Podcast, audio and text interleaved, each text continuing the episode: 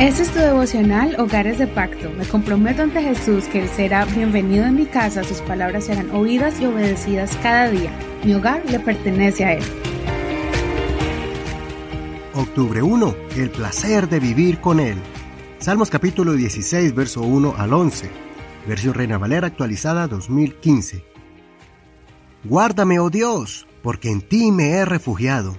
Oh alma mía, dijiste al Señor, tú eres el Señor. Para mí no hay bien aparte de ti. Para con los santos que están en la tierra y para con los íntegros es toda mi complacencia. Se multiplicarán los dolores de quienes se apresuran tras otro Dios.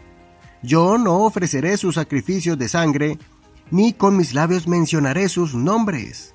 Oh Señor, porción de mi herencia y mi copa, tú sustentas mi destino.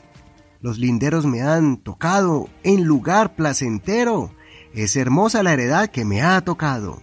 Bendeciré al Señor que me aconseja, aún en las noches me corrige mi conciencia. Al Señor he puesto siempre delante de mí, porque está a mi mano derecha, no seré conmovido. Por tanto, se alegró mi corazón y se gozó mi lengua. También mi cuerpo descansará en seguridad, pues no dejarás mi alma en el Seol, ni permitirás que tu santo vea corrupción. Me mostrarás la senda de la vida. En tu presencia hay plenitud de gozo, delicias en tu diestra para siempre. Este es un salmo que produce placer y seguridad al leerlo. Escuchar o leer al salmista declarando tantas cosas bonitas de Dios, las emociones que él sintió en su vivir con el Señor, afirma nuestra fe en Dios, quien verdaderamente salva, bendice, guía y protege a sus hijos. Así como David admiraba a los justos, nosotros también podemos decir lo mismo de estos personajes bíblicos. Los llamamos héroes de la fe, al leer en las páginas de las Sagradas Escrituras cómo conquistaron retos y pelearon batallas físicas y espirituales en el nombre del Señor. La reflexión del día de hoy está enfocada desde el verso 7, donde vemos cómo la relación entre el salmista y Dios era muy cercana, muy clara y con experiencias de crecimiento y fortaleza a diario. Es más, él reconoció la guianza continua del Señor y dijo que incluso al final del día Dios nos corrige y nos enseña por medio de nuestras conciencias. Este es un momento valioso e importante en el crecimiento espiritual donde Dios nos comparte sabiduría al hacernos entender alguna situación en la que estemos pasando. Si hay dudas, Él nos afirma. Si tenemos preguntas, Él nos da las respuestas. Si estamos perturbados, Él nos da la calma y entendimiento para poder comprender lo que estamos pasando.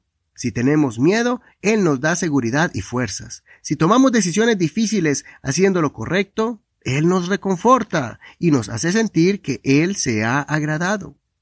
En las noches, cuando tomamos tiempo para analizar lo que hicimos en el día, ¿Qué mejor acompañante sabio para analizar nuestras vidas que el Señor? Él es el mejor consejero que nos hace ver con amor y paciencia las acciones o palabras indebidas y nos redarguye para que entendamos cuando hayamos cometido algún daño y nos muestra el plan que debemos seguir para reparar el daño al que ofendimos, con palabras y acciones de nobleza y humildad.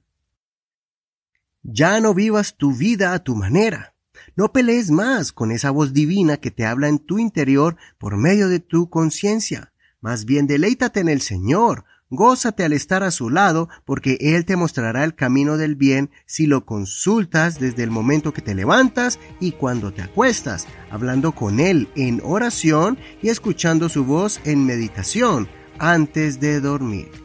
Considera, ¿tomas tiempo para hacer una pausa en silencio para escuchar la voz de Dios? ¿Has escuchado esa voz interna que te habla en tu conciencia? ¿Has tenido alguna mala experiencia cuando no obedeciste a la voz de Dios? ¿Fuiste librado de algún mal cuando seguiste el consejo de tu conciencia? Soy tu amigo y hermano Eduardo Rodríguez. Que el Señor escuche tu oración y te hable esta noche. Este es un ministerio de la Iglesia Pentecostal Unida Hispana El Reino.